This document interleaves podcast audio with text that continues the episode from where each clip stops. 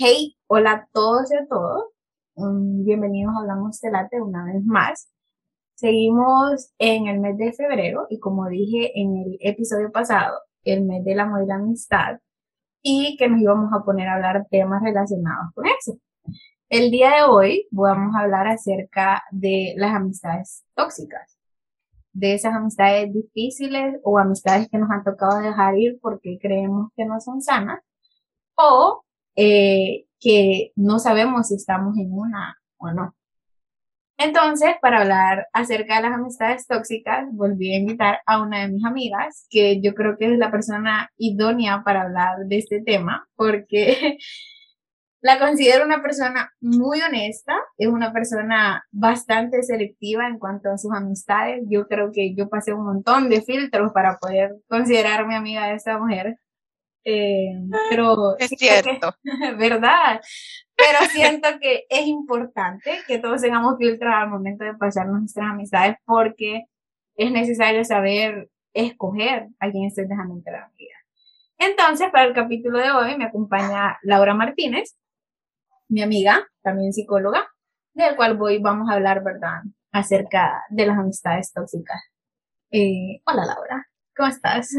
Hola, después de esta terrible introducción, no es cierto, no es cierto. Sí es cierto que soy muy honesta, eso sí lo puedo admitir, y a mucha honra es algo que he trabajado eh, mucho estos, estos años. Eh, y sí, puedo ser muy selectiva, soy una persona que debido a las experiencias que he tenido que vivir en mi vida, he tenido muchas... Eh, sí, experiencias en este, en este tema, entonces eh, he tenido varios aprendizajes que los, que los aplico cada vez que conozco a alguien nuevo o a alguien que, que yo considera que puede pues proveerme una amistad de calidad como lo ha sido esta, esta mujer, esta gran mujerona.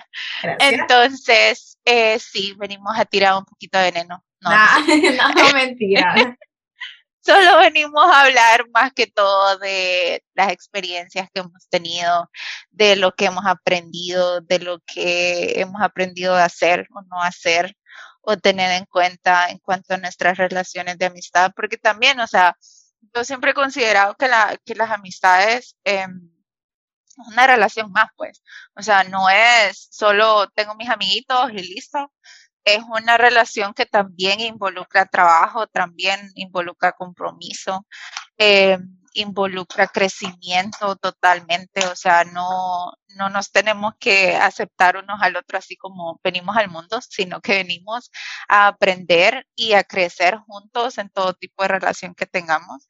Así que eso sí me parece importante que, eh, pues que compartamos. Eh, lo que hemos aprendido, porque Andrea también tiene eh, mucha, muchas experiencias. experiencias. Sí. sí. Oye, para empezar, ¿tu círculo en algún momento fue un círculo grande o siempre te has reservado a tener círculos pequeños de amistad?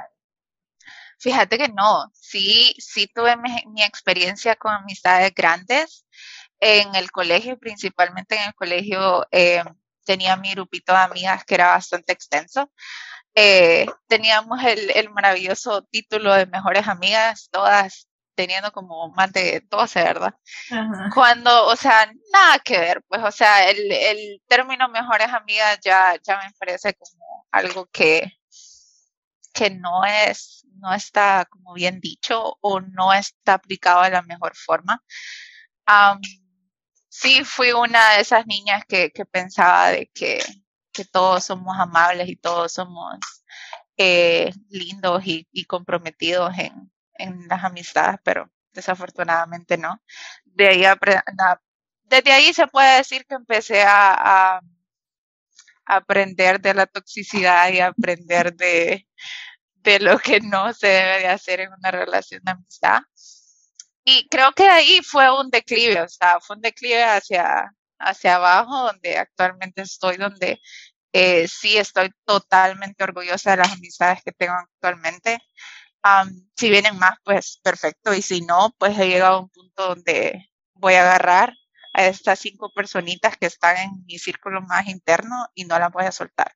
Porque he llegado a aprender y he llegado a conocerlas de una forma tan genial que considero que son las personas con las que yo puedo crecer y puedo llegar hasta viejita y puedo seguir manteniendo la, el mismo o mejor relación de la que tenemos ahorita. Oye, fíjate, diferencia mía, mi círculo siempre ha sido pequeño. Ajá. Porque yo siempre me he considerado una persona muy privada. O sea, a mí el contar mis cosas me cuesta mucho, soy muy reservada. Entonces mi círculo siempre, siempre, siempre fue pequeñito. Entonces, desde ahí, o sea, nos vamos dando cuenta que, que no importa qué tan grande o qué tan pequeño sea tu círculo, las personas siento yo que vamos siempre en constante cambio y en algún momento podemos fallar o podemos tener acciones que no se vuelvan sanas. Entonces, porque muy probablemente a nosotros en algún momento también nos consideren como que no somos buenas amigas, que hemos fallado en alguna u otra parte. Pero como seres humanos, yo siento que por lo menos yo reconozco que mi trabajo es constante y que yo tengo que ofrecerle al mundo lo mejor que tenga de mí. Entonces, si en algún momento tuve acciones que no fueron sanas, entonces es como que lo siento, mi versión hoy es otra y trato de mejorar siempre. Exacto.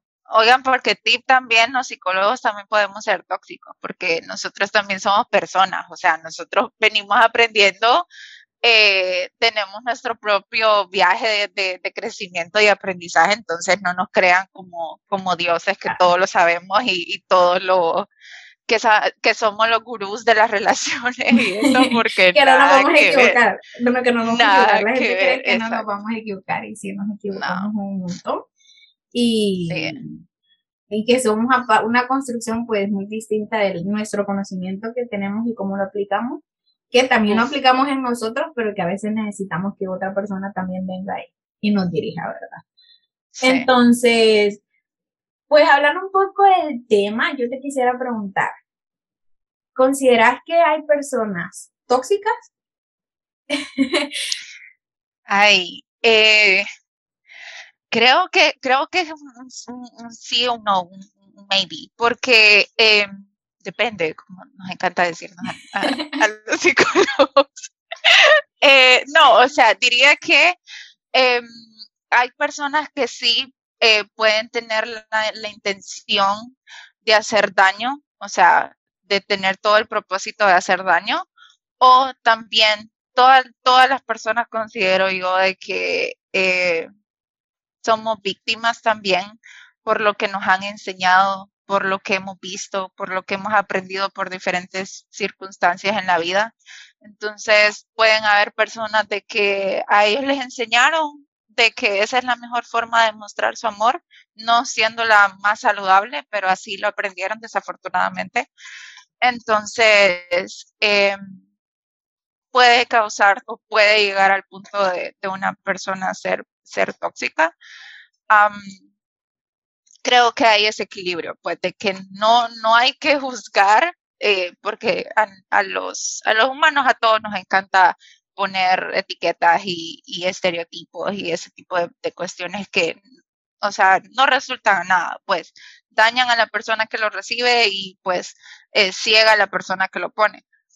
Entonces, eh, sí creo que sería una combinación de ambas. No me gustaría como decir que no hay, porque sí hay personas que, que dañan a propósito, pero también que tengamos en cuenta de cuál es la historia detrás de esa persona, pues.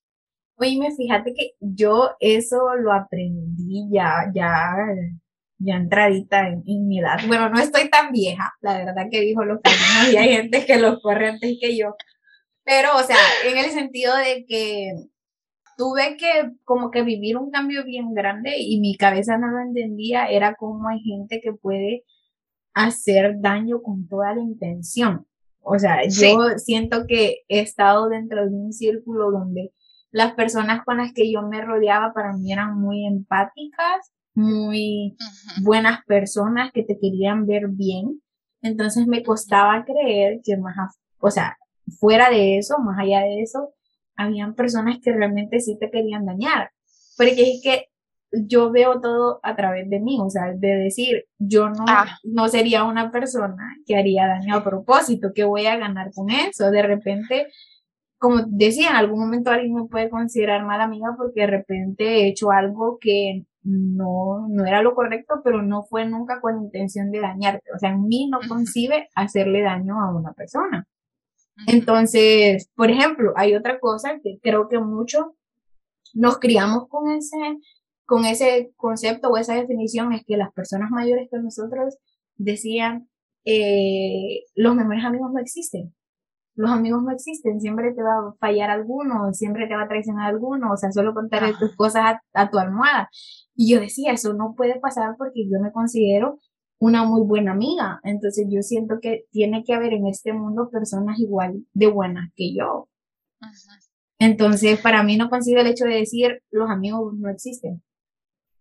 Sí, es que creo que creo que eso cae en, un problema que tenemos todos de que, y eso creo que lo leí en un libro, de que todo lo vemos con, con o sea, con, desde nuestra perspectiva de cómo Laura procesaría eso, cómo Laura, como decía vos, yo no, yo nunca haría eso, yo nunca pensaría de esa forma, yo, yo nunca actuaría de esa forma, y es un error masivo porque no, nosotros no somos, no somos capaces de controlar a la otra persona, pues la otra persona es todo un mundo aparte y tiene miles de diferentes formas de procesar la situación. Entonces, em, creo que, creo que contar o pensar desde la perspectiva de, em, de uno mismo, sí es, algo que te puede llegar a, una, a decepcionar enormemente porque está siempre considerando en yo, yo hice esto para vos y vos no hiciste eso para mí. O yo te, te dije te quiero y vos nunca me contestaste, porque en mi cabeza es, si te demuestro mis sentimientos, vos tenés que demostrar tus sentimientos de regreso. Entonces ese tipo de cosas pueden, eh, las expectativas, las expectativas son algo que que pueden dañar, pero a la vez es súper importante que las tengas porque pues tenés que tener un, como diría, un... Un margen, una línea de qué es lo que estás dispuesto a decir. Ajá. Sí, porque si vas por la vida de decir, no voy a esperar nada, es como que, ok, valorate qué es lo que estás empezando vos a ofrecer, qué es lo que estás dispuesto a ofrecer, y de esa misma calidad tenés que esperar recibir. Entonces, si yo estoy en que yo no voy a esperar nada, entonces tanto lo bueno como lo malo lo voy a aceptar y no me va a importar si esa persona me hace daño o no, porque es lo que trae, es lo que es y ya estás en mi vida y ya, como que no. Uf, sí. Ese es semejante problema porque, eh, pues por lo que vos decías, vas por el mundo sin ninguna línea, pues sin, sin ningún, eh, sin ningún parámetro, sin ninguna, ningún nivel dónde esperar y dónde no, dónde cruzar la línea, pues de que, o sea, llegaste a ese límite y es como, no. Exacto, y esa es la palabra, tenés que tener expectativas porque tenés que aprender a poner límites. Y si no tenés expectativas, no vas a saber en qué momento aprender a poner un límite. Es decir, esto está sobrepasando ya mi nivel, entonces no puedo tenerlo. Como decías antes, como para no etiquetar, entonces creo que lo correcto sería decir amistades sanas y amistades no sanas, porque en algún momento dejamos de ser sanos para alguien y, provocamos un montón de emociones negativas en la otra persona. Entonces, ¿consideras que las amistades son para toda la vida? Como, como decía antes, depende de las personas que están involucradas, porque yo podría decir ahorita que tengo amistades largas, eh, la persona, mi amistad más cercana, eh, llevamos casi nueve, diez años, y ha sido una amistad, o sea, por decir lineal, o sea, empezamos en el mismo nivel em, de compromiso, de respeto, de amistad, de compañerismo, de esos aspectos que en lo personal para mí son fundamentales, son mis expectativas y mis requerimientos, por decirlo así. Eh, esa persona, te digo yo, y dentro de, de, de vos, de Lourdes y, y, de otras personitas más, que comparten los mismos valores que, que acaba de mencionar, que para mí son unas cualidades eh, imperdonable diría yo, eh, sí podría decir, si pongo mis manos al fuego y diría, estas amistades yo quiero, en mi intención está que yo quiero que sean para el resto de mi vida. Ya, si la otra persona, pues perfecto, nos vamos y seamos para el resto de la vida juntos. Eso es, fíjate que algo que yo, yo soy muy consciente de eso y es que las relaciones van a durar hasta que las ambas personas hagamos que sean funcionales. Entonces, cuando ya no está siendo funcional, como que atar el nudo porque tenga que resistir solo porque sea eterno y porque yo tengo la expectativa de que tiene que durar a toda la vida, el nudo al final se termina socando tanto que se termina rompiendo. Entonces, yo creo que más que amistades para toda la vida son amistades funcionales, hasta donde ambas personas vayamos con los mismos objetivos y si de ahí ya no da, pues no forzarlo. Porque siento que todos cumplimos como un ciclo en, en, en la vida de alguien. Y entonces yo eso lo entendí hasta después porque me dijeron, ¿cómo puedes esperar que algo sea para toda la vida si no sabes si esa persona se puede morir mañana o simple y sencillamente se tenga que alejar porque algo ya no va en sintonía? Entonces no puedo ser como que para siempre. Sí sí, es cierto, o sea, y, y básicamente de eso se trata, pues, de que, em, que hay un compromiso. Por eso es que yo decía al principio de que a mí no me gusta el, término de, de, mejores amigos o cosas así, porque el título es el que recae, pues. Entonces he visto relaciones y, y me ha pasado en relaciones de que sí, nos pusimos el título de mejores amigos y continuamos arrastrando la relación porque recae ante el compromiso de mejores amigos, pero ya son personas que están totalmente desligadas de, su día a día, de sus sueños, de sus eh, miedos, de todo lo que conlleva a tu persona en, el presente, porque ese tipo de relaciones en lo que, en, lo personal, en lo que yo he vivido, eh, son relaciones que se empezaron desde jóvenes y se, se mantuvo ese título, pero ya en tu presente ya sos una persona totalmente evolucionada y ya nada que ver con la persona que fuiste antes, pues. Entonces son relaciones que solo son arrastradas y no son relaciones sanas. Llegan a ser unas relaciones no sanas porque lo que queda ya solo es el título, el, todo lo que conlleva la amistad ya se extinguió. Pues. Exacto. Y yo creo que es que al final, como te digo, lo que importa es que sean funcionales, porque incluso puedes tener amistades que ni siquiera estén cerca, o vaya el hecho de no hablar eh, todo el tiempo con esa persona, pero sabes que es una persona con la que contás. Vaya, por ejemplo, nosotras teníamos dos años de no vernos, más de dos años de no vernos, pero fue como que un café y cinco horas para seguirnos, para seguirnos contando la vida, porque no era como que no, no supiéramos de nosotros, a pesar de no vernos, éramos personas que estábamos en, en constante contacto y era como que solo pasó por aquí para decirles que esto y esto estoy pasando, o sea, que nos estábamos manteniendo siempre en sintonía y a pesar de no vernos, lo hacíamos funcionar. Entonces, yo creo que eso de eso, de eso depende la amistad, que no importa que tan presente estés, sino que tan funcional lo hagas cuando estés presente. Entonces, y que vamos siempre en la misma sintonía, pues, de hacernos crecer, de compartir, de hacerlo sano. Entonces, creo que, ¿cómo te diste cuenta que no estabas en una relación sana? ¿Cómo dijiste, esta, esta amistad para mí ya no está siendo sana, entonces es algo como que yo creo que ya no puedo seguir. Fíjate que es como, y, y eso es algo que pasa, bueno, en, eh, yo hablo de, de, mi perspectiva, ¿verdad? Algo que he notado de que no es un, un, un solo hecho que te hizo decidir, no, mm, aquí, aquí ya no, aquí ya, ya, ya esto se puso feo, esto ya no es bueno para mí.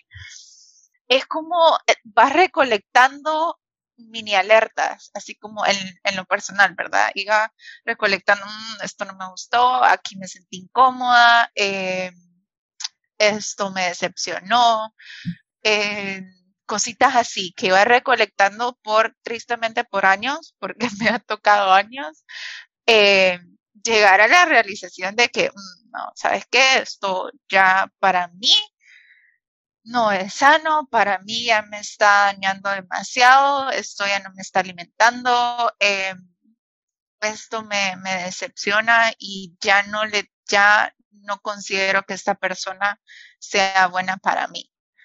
Porque también, o sea, suena como bien romantizado la cosa, como que si estuviéramos hablando de novios o algo así, pero o sea, al final son relaciones. Sí, al final son relaciones, pues, y no necesariamente tenés que tener ese, ese tipo de relación de, de noviazgo, pero son amistades que las he considerado profundas e importantes y al final no lo han sido, pues.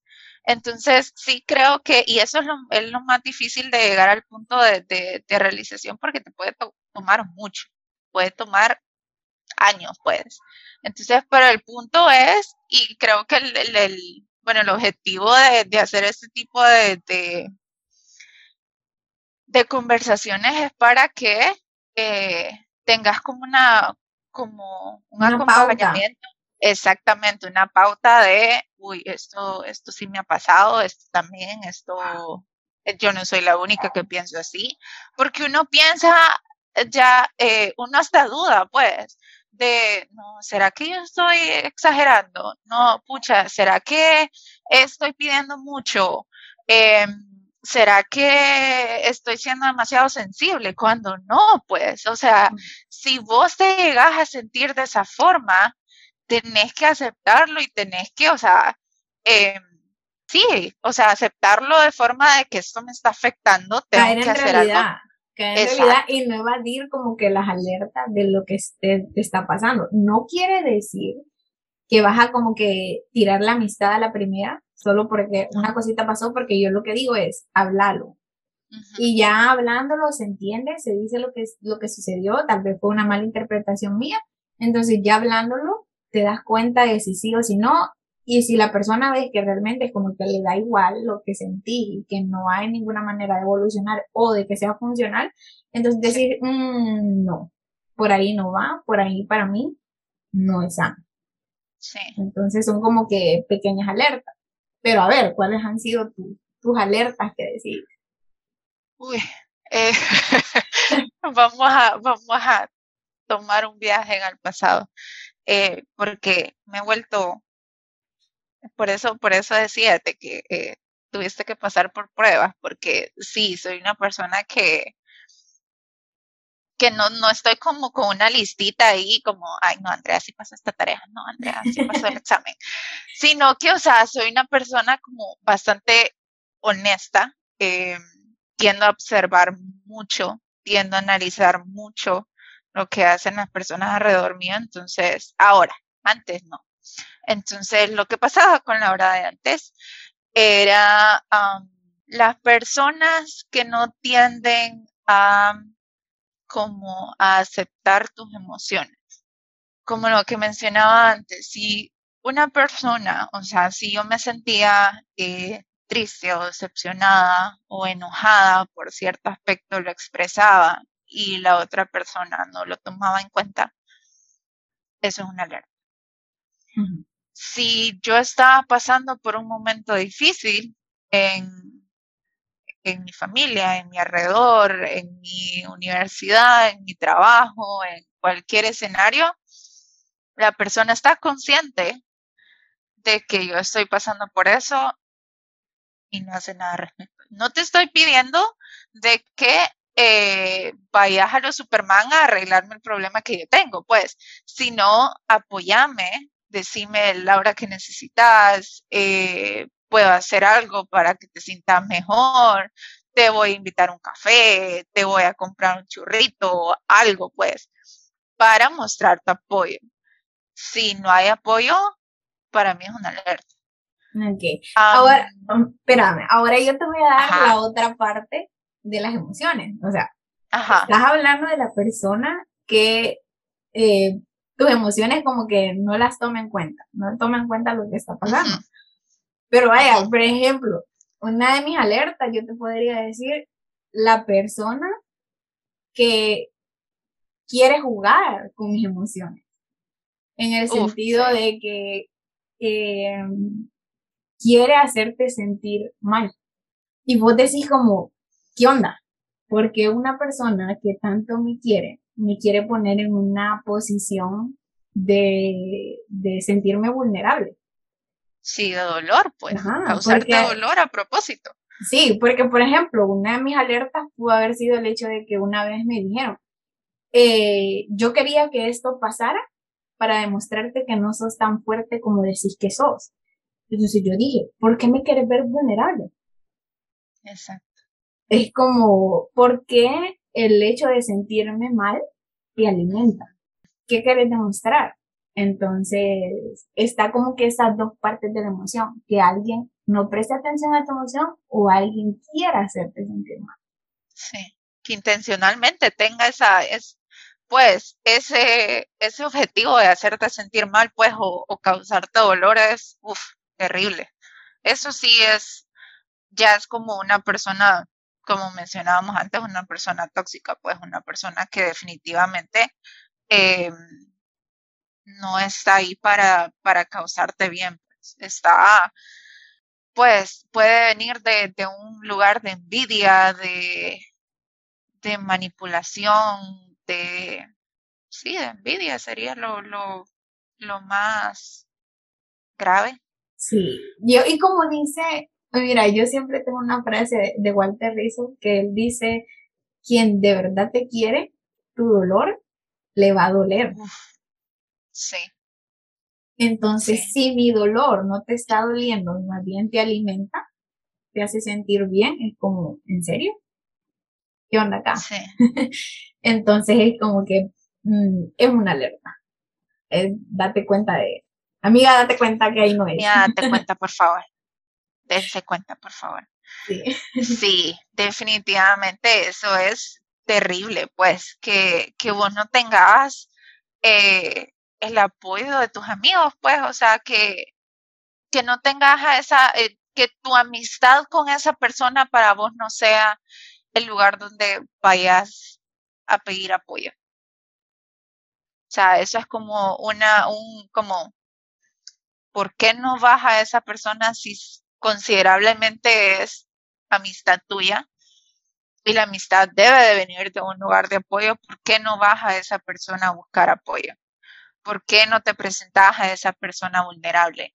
¿Por qué no, sí, por qué no vas a buscar ayuda con esa dicha persona que según, según vos es tu gran amigo? ¿Cuál sería otra de tus alertas? Uh, mi, mi Laura de, de, pubertad, mi Laura de adolescencia, eh, de esas personas que te ponen a elegir amistades. Uf. la manipulación ahí es difícil, o sea, que te pongan a, escoger o a, o a tener como prioridades de, yo soy primero y las demás son, son después, y si queda tiempo, ¿verdad? Pero yo soy la, la, persona que debe de, ser la primera. Oh, Eso para a mí, a mí esa amistad no me gusta. No, a mí esa, amistad no me gusta y yo no quiero que la tengas porque es que no, es que esa persona no.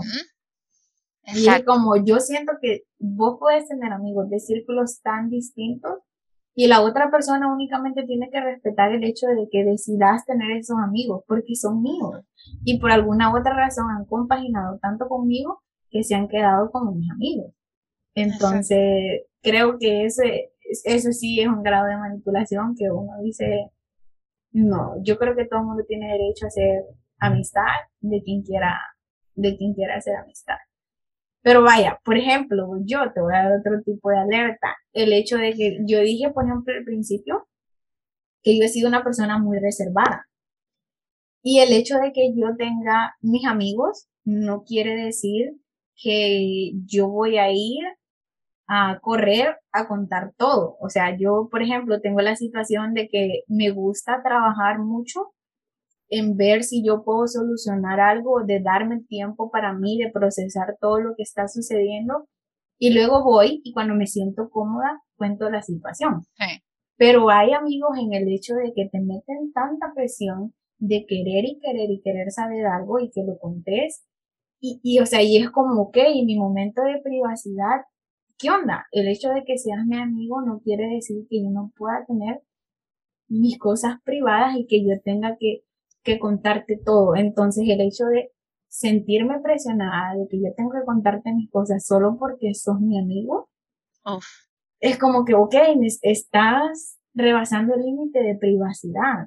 No es que no te tenga confianza, sino que también hay cosas que tengo privadas. Y no es que no quiera contártela, solo no es el momento. Y entonces ahí es donde voy. Yo he aprendido a decir, no, de esto no quiero hablar, este no es el momento de hablarlo, esa es mi manera de poner el límite. ¿Por qué?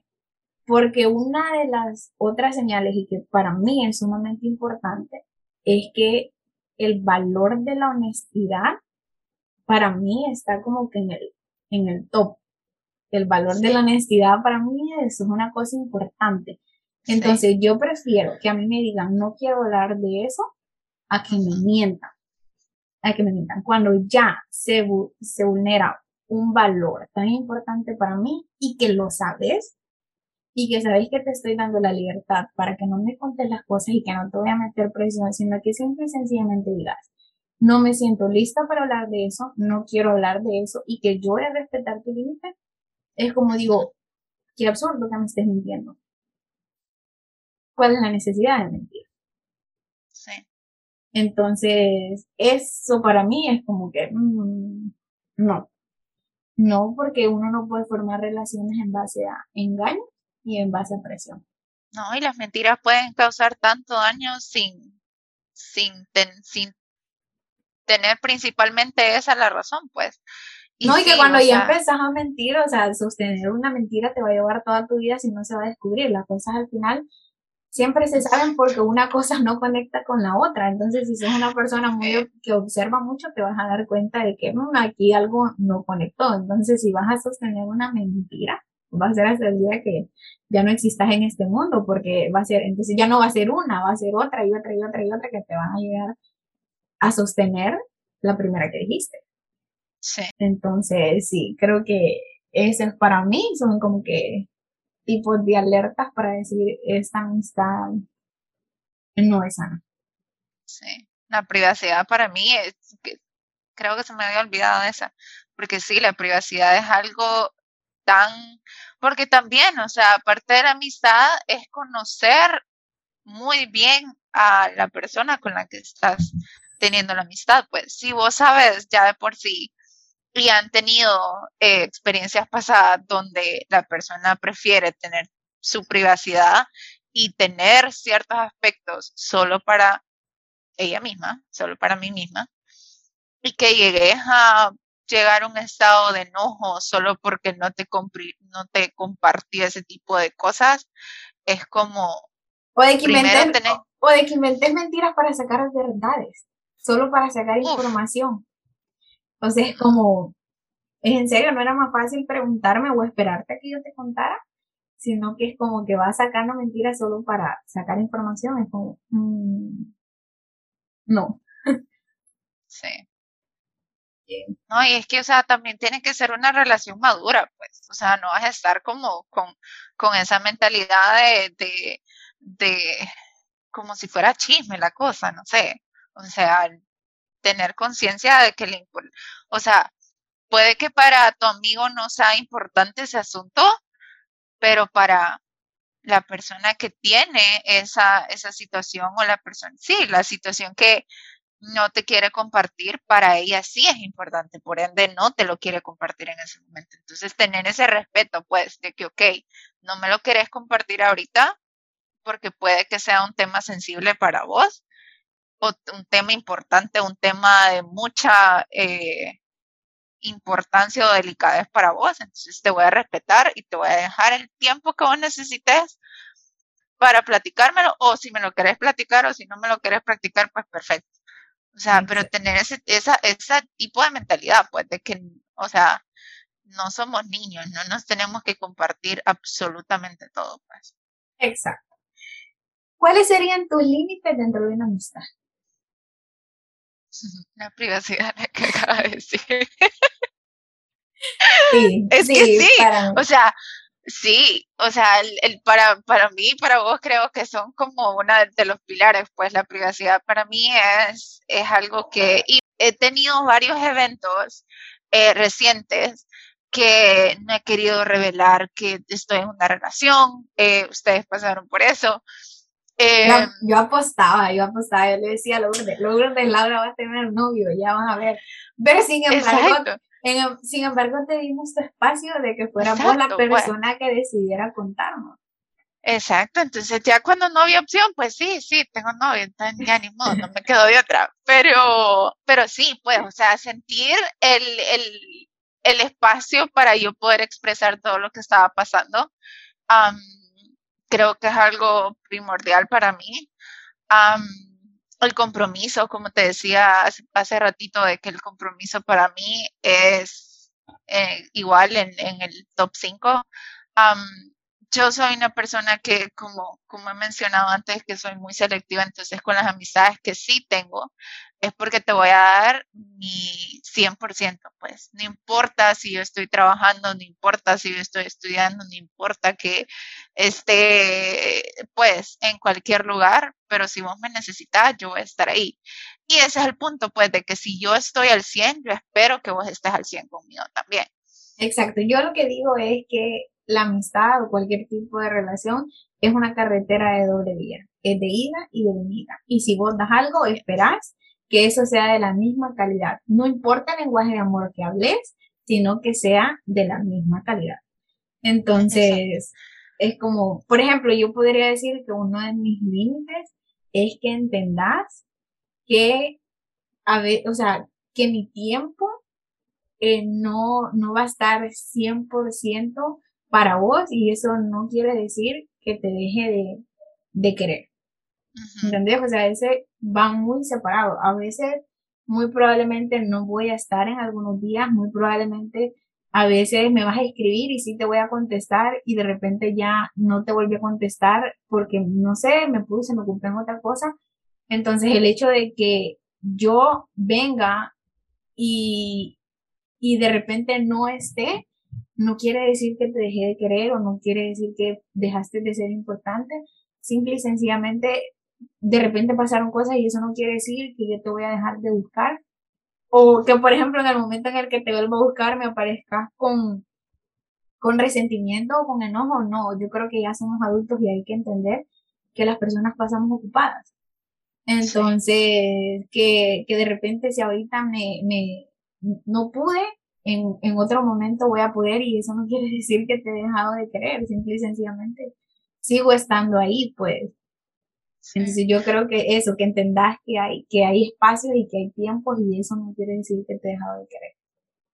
Fíjate que hace ratito mencionaste lo del lenguaje del amor y creo que eso es crucial pues para todo tipo de relaciones por lo mismo, porque eh, vaya, por ejemplo, nosotras, ustedes con Lourdes son personas que necesitan, necesitan abrazo, necesitan, eh, pues, eh, cuestiones que, que involucren estar juntas.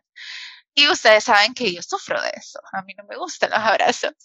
Entonces es algo que en nuestra amistad ustedes lograron entender que eh, pues a la hora no hay que atacarla con abrazos de, de 10 segundos, sino que hay que darle el espacio que ella necesita, pues. Y llegamos a un punto que ahora pasamos la, la reunión que, acabamos de tener, que o sea, yo las abracé y las abracé por grandes cinco segundos y para mí fue como misión cumplida, pues, porque también hablamos del crecimiento, que estamos dispuestos a crecer y adaptarnos a la relación que tenemos, pues yo sabía que era un área donde, donde tenía que trabajar y pues lo logré. Y me siento súper orgullosa de que, que lo logré. Y, y, también pues, o sea, estar conscientes de que eh, para nosotras, por ejemplo, el pasar tiempo juntas es algo como un lenguaje del amor, que o sea, para mí que me des tu tiempo significa algo que pues significa una forma de que me estás demostrando tu cariño porque apartaste ese tiempo en tu agenda eh, diste tu tiempo, organizaste todo, hiciste todos los malabares que necesitabas hacer para estar en ese momento conmigo. Entonces ya estamos conscientes de que, ok, eh, de esta forma estamos demostrándole cariño y yo te voy a demostrar ese cariño por, por el mismo medio, pues. Fíjate que, por ejemplo, lo que decías del lenguaje del amor, y creo que las personas estamos bien equivocadas, es que esperamos que el otro actúe desde mi lenguaje del amor. Y no es así. Entonces, yo tengo que entender cómo es que el otro me está demostrando su amor. Entonces, a partir de ahí, pues yo decir, me siento, me siento querida, pues, porque yo sé que esta persona es de la manera en que me está demostrando su amor. Y que de repente, o sea, lo ideal es que te encontres personas que, que, que hablen el mismo lenguaje, ¿verdad? Pero vamos a entender que también la mayoría de personas tenemos cosas pendientes que trabajar, tenemos cosas pendientes que mejorar, porque como seres humanos trabajamos diario en ser nuestra mejor versión. O habemos personas. Idealmente, ¿verdad? Que trabajamos en ser nuestra mejor versión. Entonces, el hecho es que mi lenguaje de amor no es el mismo que el tuyo, pero vos entendés que cuando yo hago una acción es mi manera de decirte, Laura, te quiero. Y viceversa, yo sé que ese es tu lenguaje de amor. Entonces eso creo que, que la gente tiene que ir entendiendo. Yo, por ejemplo, te podría decir que uno de mis límites dentro de la amistad eh, sería también el hecho de que siento yo que mis valores no, no, no, no pueden, o sea, no es algo que yo voy a negociar. No es algo que yo voy a negociar y siento que esa es la manera en la que yo me fijo al momento de poder entablar una amistad con alguien. O sea, los valores, si vos y yo no tenemos los mismos valores, vamos a ir caminando en distintas líneas. Y no quiere decir que mis valores sean mejores que los tuyos o los tuyos sean los mismos que los míos, pero en algún momento tenemos que tener algo similar. Porque yo no creo en eso de que los opuestos se atraigan. No, para mí definitivamente tenés que ir, ser similar y, e ir caminando en la misma sintonía conmigo. Entonces, tus valores y los míos en algún, en algún punto tienen que, que, ser iguales. No te estoy diciendo que los cinco mismos valores que yo tengo tienen que ser los mismos cinco tuyos, pero sí el hecho de que, por ejemplo, los que para mí son más importantes deberían de resaltar también en vos. Si no, es como, como que definitivamente no, no, no podría. Ese es, ese es un límite, un límite para mí.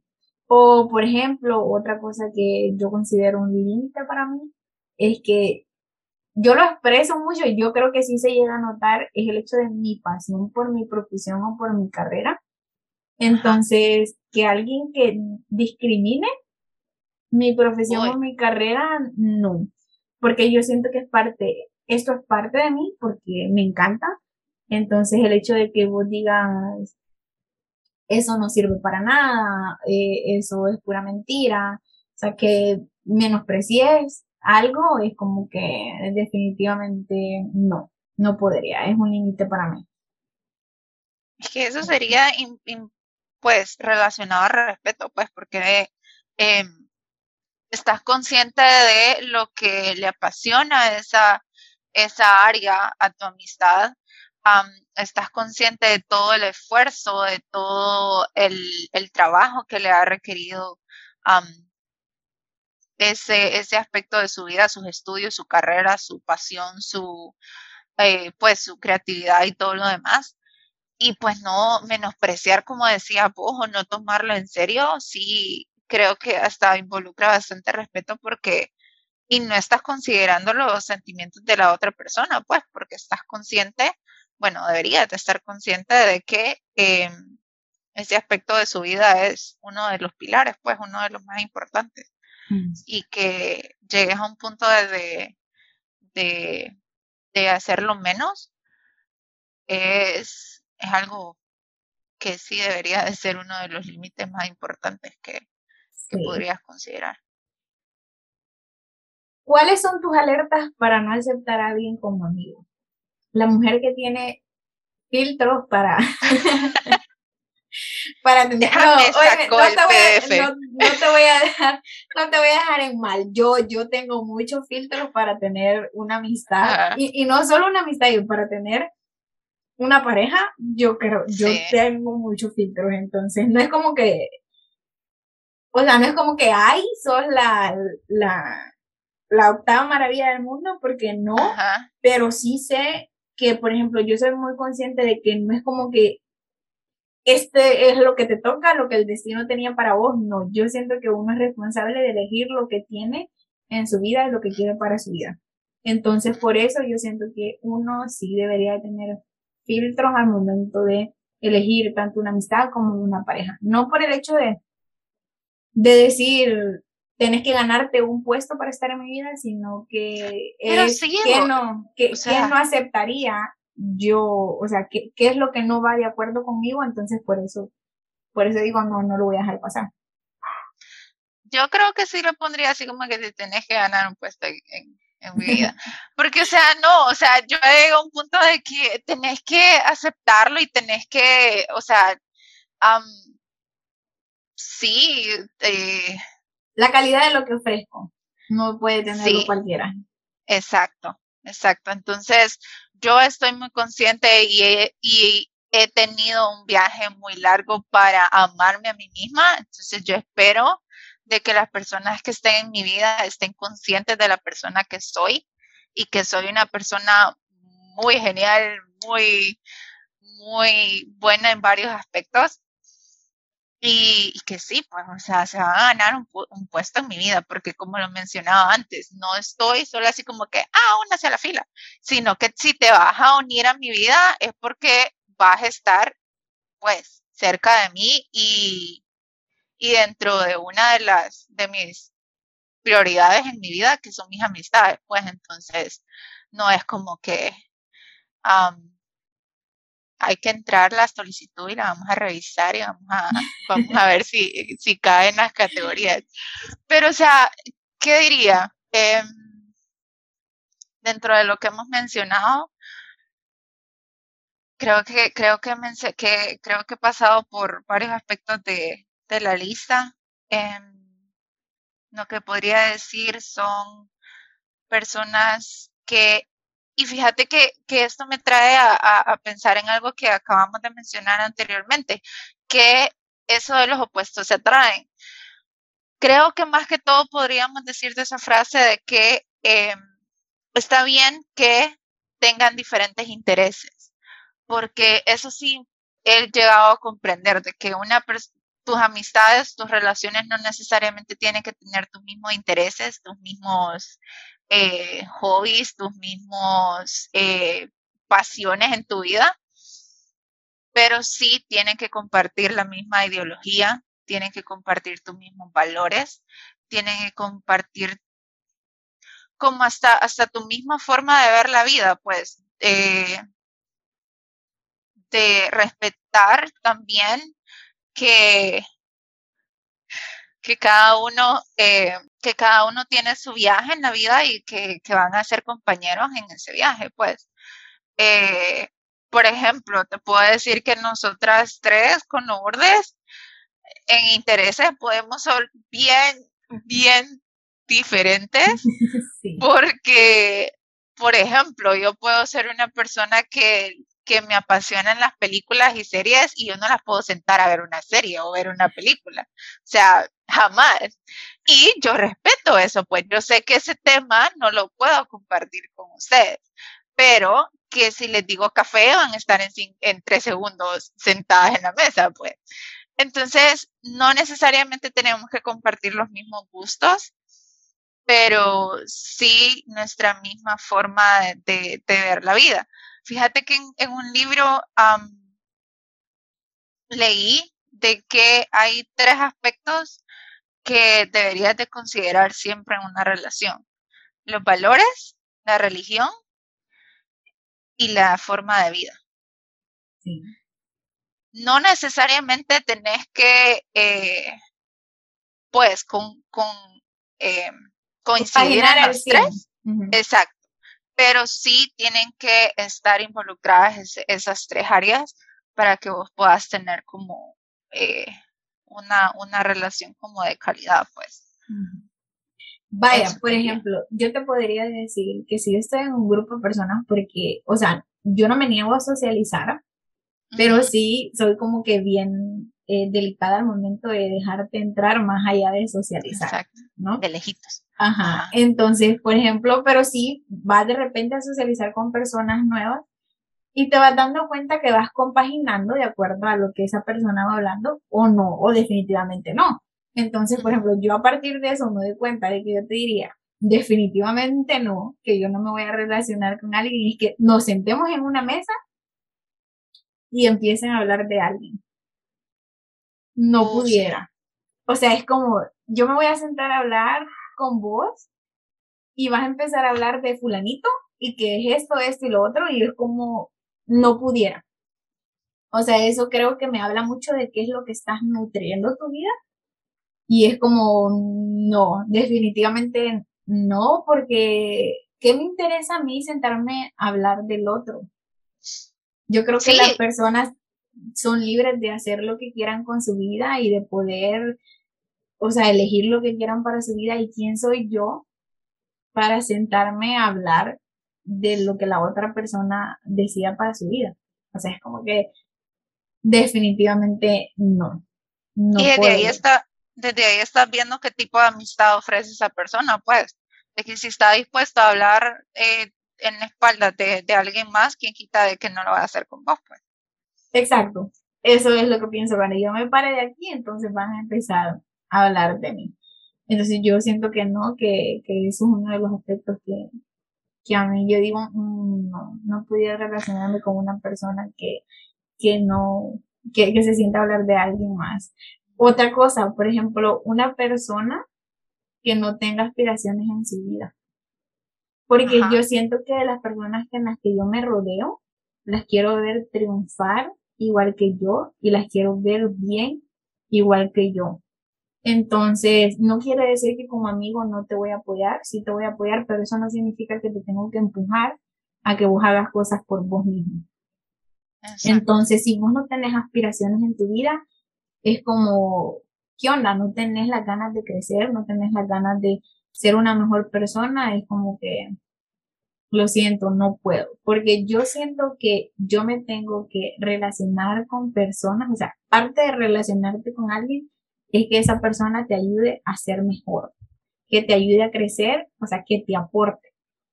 Entonces, para mí, por ejemplo, yo considero que mis amistades son unas personas muy inteligentes. Entonces, cuando yo me siento a platicar con mis amigos o que yo platico con mis amigos, son personas que me ayudan a crecer porque yo aprendo cosas que no sabía y no necesariamente voy a aprender de que a mi vecina eh, andan otras cosas, porque no importa, a mí eso no me ayuda a crecer. Exacto. A mí lo que me ayuda a crecer es lo que vos sabés y tu inteligencia me hace a mí avanzar. Entonces, si yo tengo a alguien es porque me va a ofrecer cosas buenas. Pero... Fíjate que de, de ahí se liga también una persona que no, eh, como que no se ponga a competir con vos. Porque nosotros lo podemos ver desafortunadamente en nuestra carrera puede haber mucha competencia y mucha pues, envidia, envidia. Y em, al menos podemos hablar de, nuestro círculo de, de, amigos y que también compartimos la misma carrera. Cada uno tomó su lado, unos no fuimos a estudiar maestría, otros decidieron emprender como, como vos, emprender en su, en su consultorio y, su, y sus sesiones, otros se fueron a trabajar en, directamente donde, donde les apasiona y demás. Entonces cada uno tomó su rumbo y cada uno en su pequeño logro estamos como que, ¡eh, Andrea! ¡Qué éxito! Exacto, o sea, ya tienes tu propio consultorio, qué bien. ¡Eh, ya te viene el título! Y así, pues, o sea, estar conscientes de los éxitos porque cada éxito no importa qué tan chiquito sea o qué tan grande sea, cada éxito requiere trabajo, pues, y reconocer el trabajo que hizo esa persona, todo el sacrificio, todo el estrés que pasa esa persona y estar ahí para apoyarnos el uno al otro, pues. Sí, definitivamente. Y eso es como un reflejo, pues, de, de cómo una amistad y un trabajo en equipo te puede resultar también, pues. Exacto. Al final eso es tu trabajo en equipo y de acuerdo a tus habilidades. La persona no tiene que ser 100% igual que vos, pero sí el hecho de compartir, de que estás ahí para mejorar y, para crecer. Entonces, que eso debe de aportarte, de aportarte las cosas que estás haciendo. ¿Cómo identificas que estás en una amistad sana? ¿Cómo decís ahorita, esta amistad que tengo es sana?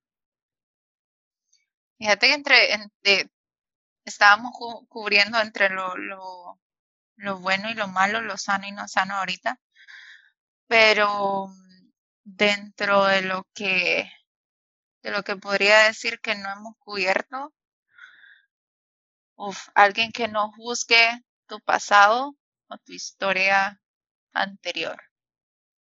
Alguien que no estuvo involucrado en varios aspectos de tu vida, que no te juzgue por decisiones que tomaste anteriormente, amo acciones o, o, algo que tuvieron que ver tus, tus decisiones. que lo sepa y que esté consciente de, ok, tomaste esa decisión, pues perfecto, ya crecimos, ya pues eh, te educaste y, llegaste a tomar una mejor decisión. alguien que esté ahí para vos, alguien que, que esté atento a lo que vos decís, que esté atento a tu historia, que esté atento a tus sentimientos, que esté atento a tus a tus problemas, que esté atento, básicamente sería la palabra, a, a tu vida y que, como mencionábamos antes, está bien que yo no te voy a hacer 100 preguntas si no estás dispuesta a, a responderlas, pero demostrarme dispuesto a que yo estoy aquí cuando, cuando tomas la, tomes la decisión de expresar tus sentimientos, pues perfecto. Alguien que te haga sentir segura, alguien segura demostrándote un ambiente, sí, un ambiente eh, seguro y de confianza donde vos sintas plenamente que te puedas expresar de todas formas posibles, o sea, si estás súper enojado, súper estresada y que necesitas expresarte y quejarte y, expresar todas tus molestias, pues perfecto, hacerlo. Y simplemente yo voy a estar aquí escuchándote y si necesitas una respuesta o, o si simplemente necesitabas expresarte, pues perfecto, está bien. Y los límites, como mencionábamos antes, de respetar siempre tus límites, de, estar consciente de los límites que tenés y no sobrepasarlos, de siempre tomar en consideración de cómo hacer sentir esto a Andrea, cómo lo va a tomar Andrea, cómo cómo puedo hacer por medio de mis palabras o de mis acciones que Andrea se sienta mejor o que Andrea se sienta segura. Okay. Yo creo que también, por ejemplo, el saber que estoy en una amistad sana es saber que lo que yo ofrezco es tan bueno que la otra persona se siente seguro conmigo. O sea, el hecho de decir lo que yo soy es el reflejo de lo que yo atraigo. Y si en algún momento eso que estuvo dejó de ser sano y hoy ya no está, no quiere decir que, que yo sea una mala persona. Simple y sencillamente ya no compaginamos de la misma forma y lo que yo estoy siendo ya no avanza en la misma forma de lo que vos estás haciendo, entonces ya no, no se convierte en algo sano. Entonces yo siento que soy el reflejo de lo que atraigo y de lo que me permito. Entonces sí sé que cuando ya es algo que no va, que yo ya no estoy ahí bien, es momento de decir, ¿sabes qué? Me voy. Me voy porque esta persona yo no le estoy ayudando a crecer, ni esta persona me está ayudando a crecer a mí. Entonces no nos estamos ofreciendo lo mejor de las cosas. Entonces, eso me tomar y, tomar esa decisión requiere tanta valentía porque sí, no, no le voy a quitar el hecho de, tomar esa decisión de desligarte completamente de una relación tóxica. Requiere mucha valentía, requiere mucho esfuerzo y análisis, porque sí tenés que considerar todo lo que requiere y las consecuencias que va a provocar desligarte de esa relación. no va a ser fácil porque te vas a cuestionar bastante vas a cuestionar tus sentimientos, vas a cuestionar todo, pero si llegaste, y eso es algo que siempre he dicho y aplica en todas las relaciones de nuevo, pero si sentís paz después de desligarte de esa relación, tomaste la decisión correcta. Y eso creo que, creo que sea como ha he sido como demasiada publicidad, pero es cierto, o sea, de verdad vos sentís como un, una paz mental. Un alivio de peso que te de encima. Exagerado. Porque si ya no te está sirviendo de crecimiento a vos, a la otra persona tampoco porque está haciendo esos actos que no son sanos. Entonces, en, ese sentido, eh, ya, ya no es funcional para ninguna de las dos personas porque idealmente, imagínate todo lo que hemos discutido ahorita, idealmente debería de ser previo a mantener una relación de, noviazgo o de o todo tipo de relaciones que, que, que sean tu interés con esa persona, pues idealmente deberían de conocerse todo lo que hemos hablado, todos esos aspectos para poder llegar a tener una relación sana, pues.